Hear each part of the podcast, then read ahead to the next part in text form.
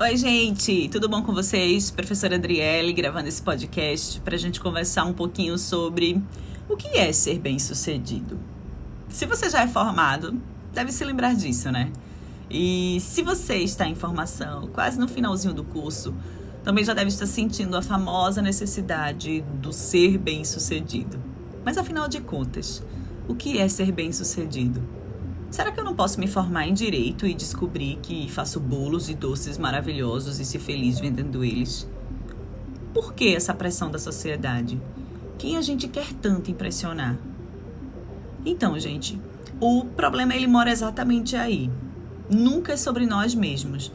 Sempre é sobre os nossos pais, familiares, amigos, exigência do mercado de trabalho. Já perceberam isso? Já pararam para pensar o porquê de fato você entrou na faculdade?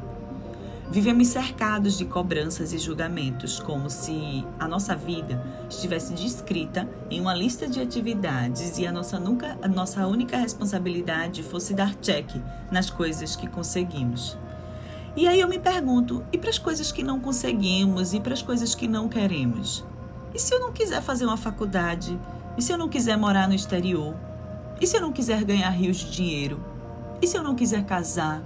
E se eu não quiser ter filhos, comprar um apartamento ou um carro? E tantos e tantos outros, e se eu não quiser? Como diria Lulu Santos, e assim caminha a humanidade, com passos de formiga e sem vontade. É que seguimos rotulando e pré-moldando nossos filhos, amigos, colegas de trabalho. São raras vezes que tomamos iniciativa para fazer algo na nossa vida geralmente estamos sempre nos espelhando, melhor dizer, imitando mesmo outras pessoas. Marcelo Ribeiro, professor do Departamento de Psicologia Social e do Trabalho da USP, explica que motivação e ambição são um negócio meio misterioso, na verdade. Não funciona para todos da mesma maneira. A maioria das pessoas sonha com um emprego estável, um salário aceitável e um chefe legal. E só. Nem todo mundo tem ambição e quer crescer o tempo todo. Evolucionariamente, isso também faz todo sentido. Durante séculos de seleção natural, alguns poucos ambiciosos foram escolhidos para conquistar os melhores pares, os melhores pedaços de comida e os cargos de liderança. Infelizmente, toda essa fartura não pode ir para todos, e a maioria teve de aprender a se satisfazer com o pouco que sobrou. Dinheiro também não é a solução para todos os problemas. Nem sempre ele funciona como um bom motivador. Só não deixe seu chefe escutar isso se você estiver querendo um aumento, né? No estudo da Universidade Clark, nos Estados Unidos, que testava a capacidade de voluntários de resolver problemas de lógica, o dinheiro só atrapalhou, por incrível que pareça. Aqueles que eram recompensados financeiramente para chegar à solução levavam muito mais tempo para resolver o problema. Os outros, sem a pressão do dinheiro, se deram melhor, em muitos casos, acreditar que você está fazendo algo relevante é mais eficiente para a motivação do que um salário maior. Não é à toa, então, né, que algumas empresas que esperam resultados inovadores têm horários flexíveis e cobranças flexíveis. É que para esses funcionários fazer a diferença e a ilusão de independência vale muito mais do que ganhar bem. O desejo de atribuir significado ao nosso trabalho é uma parte inata e inflexível da nossa composição enquanto seres pensantes. E aí vocês devem estar se perguntando, né? E que danada é isso, né, professora Adriele? É simples. É que essa sensação de ser bem-sucedido, ela é única e compõe uma satisfação individual. Deixando mais claro ainda, o que para você é ser bem-sucedido, para mim não é. E tudo bem, e daí, se você vai fazer 30 anos, 40 anos, 50 anos, 60 anos, se só conseguiu entrar na faculdade agora, não existe problema nenhum em você. Se ao se formar perceber que consegue migrar de carreira e deseja começar tudo de novo, também não existe problema nenhum em você. Percebeu que é um sonho empreender, depois de anos sendo funcionário em diversas corporações. Vai lá, não tem problema nenhum em tentar. Não podemos esperar mudanças na nossa vida sentados na calçada da nossa casa, não é verdade? A mudança passa por nós todos os dias. O sucesso passa por nós todos os dias. Precisamos entender que são sentimentos, momentos, chances.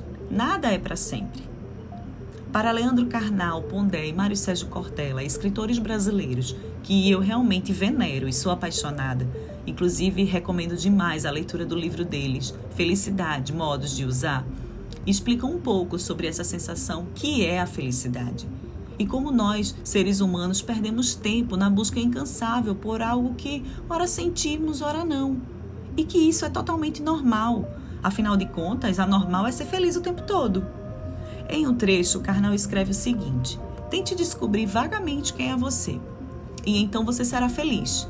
Mas sua consciência vai pelo menos fazer com que você seja menos falso, vazio e comum. E que você pare de postar felicidade falsa que não convence a ninguém há muito tempo, nem a você mesmo. Por isso que você passa cada vez mais horas postando no celular. Porque a dose da droga precisa aumentar à medida que o corpo resiste a ela. Forte pra cacete, né? Eu também achei. Mas serve para nos alertar como estamos vivendo. Melhor, para quem estamos vivendo. Que você nunca rejeite suas vontades, mas que também aprenda a dizer não.